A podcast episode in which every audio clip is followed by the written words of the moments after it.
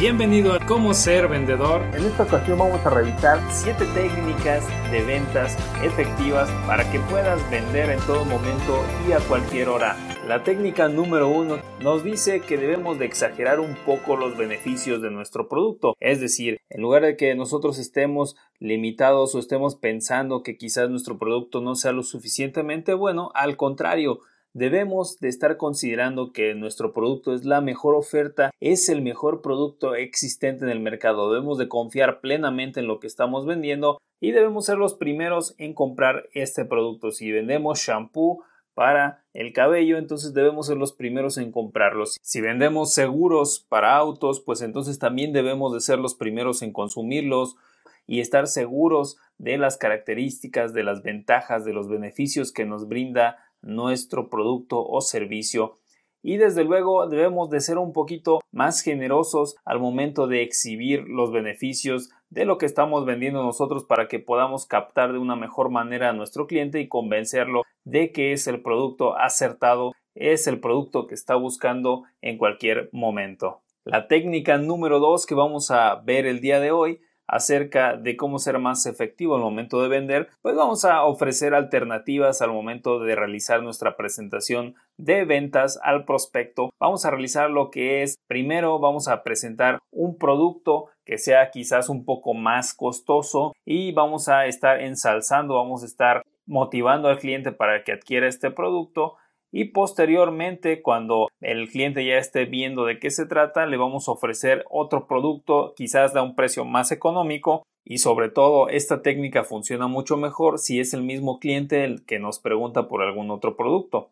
Si le queremos vender un automóvil, pues entonces primero le vamos a intentar vender el automóvil más costoso o el más equipado y posteriormente que él nos pregunte si existen algunas otras versiones o algún otro automóvil de menos lujo, pues le vamos a ofrecer el siguiente concepto que va a ser un automóvil más austero a un mejor precio, quizás hasta con descuento y es entonces cuando el cliente mismo se va a orientar a la compra del automóvil menos lujoso porque va a decir que nosotros le queremos vender forzosamente el automóvil más caro para quizás ganar más comisión, entonces el mismo cliente se va a orientar a la compra del automóvil que le parezca más conveniente, pero ya nosotros habremos predispuesto a este cliente para que compre al menos una cosa, es decir, le estamos ofreciendo comprar el A o el B, le estamos ofreciendo comprar el rojo o el azul. Es como cuando nosotros utilizamos esta técnica de doble alternativa para pedirle al cliente una cita. Nosotros podemos orientarlo a que nos diga, oiga, disculpe, ¿y como para cuándo me puede dar una cita? Y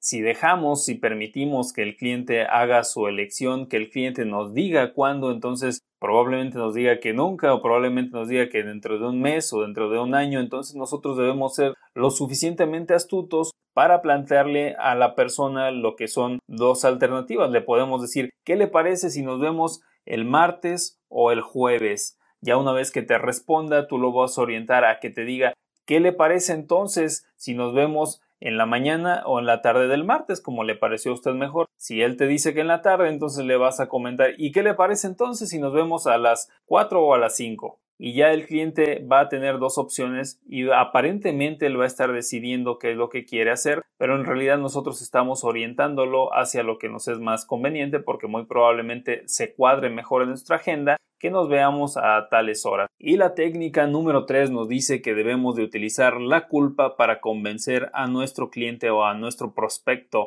Es decir, podemos comentarle a este cliente que nuestro producto apoya a la investigación de desafortunadas personas con problemas o enfermedades. Esta es una técnica ya un poquito manipuladora, sin embargo es de las técnicas que funcionan y puede ser que sí una pequeña parte de las ganancias de nuestro producto sean invertidas en lo que es investigación para este tipo de problemas en cierto tipo de personas. Desde luego, esto es bastante certero y lo puedes utilizar si es que tienes la manera de realizar lo que es un donativo a este tipo de instituciones o de enfermedades. También puedes decirle a tu cliente que ah, vine desde mi trabajo solo para buscarlo a usted y estuve manejando durante 3 4 horas a pleno rayo del sol y usted ahorita pues me dice que está ocupado pero bueno yo lo entiendo perfectamente. Déjeme regreso entonces otras 3 3 4 horas para regresarme a mi trabajo y pues ya no alcancé a hacer nada del día de hoy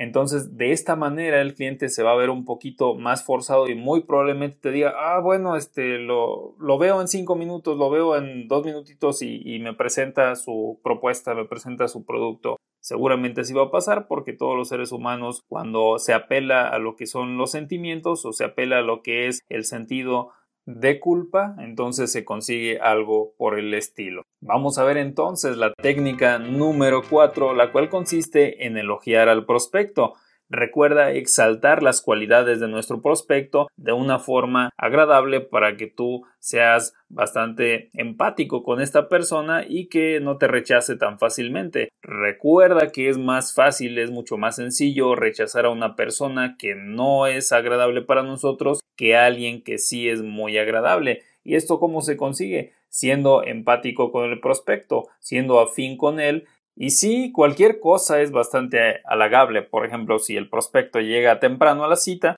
o te permite a ti ingresar temprano a lo que es su oficina o a su casa o a su comercio, entonces tú vas a halagar lo que es la puntualidad de esta persona. Le puedes decir que por lo regular los mexicanos no somos muy puntuales, pero se ve que él es una persona productiva, se ve que es una persona que tiene en orden las riendas de sus vidas, de su lo que son sus citas y de esta manera él va a seguramente estar con mucho más agrado al verte. También le puedes decir que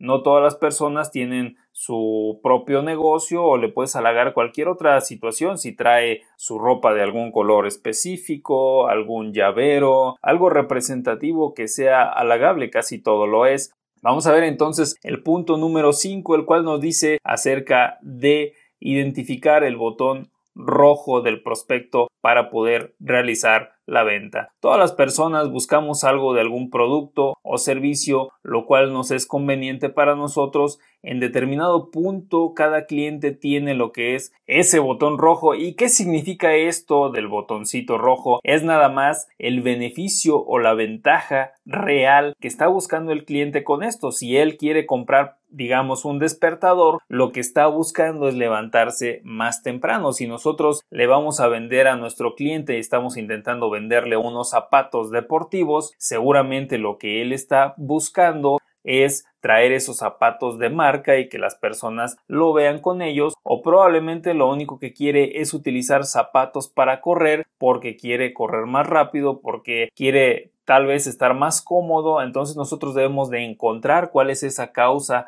para la cual él desea el producto, quiere satisfacer seguramente una necesidad o quiere tener una ventaja más allá de lo que tiene actualmente y por ello necesita nuestro producto o servicio. Debemos de ser hábiles para que con nuestras preguntas podamos llevarlo a que nos diga cuál es esa situación que representa el botón rojo de la compra. Cuando tú satisfaces este enunciado, esta oración o esta idea hacia tu cliente, seguramente la compra se va a realizar, seguramente la compra se va a concretar. Vamos a continuar entonces con la técnica número 6 para las ventas efectivas y esta nos dice que al momento de que nosotros identifiquemos lo que es el botón rojo del cliente lo debemos de utilizar sin embargo, existen las ocasiones en las cuales nuestro cliente no es la persona que decide la compra. Puede ser que sí ya hayamos identificado qué es lo que busca el cliente, qué es lo que busca el prospecto,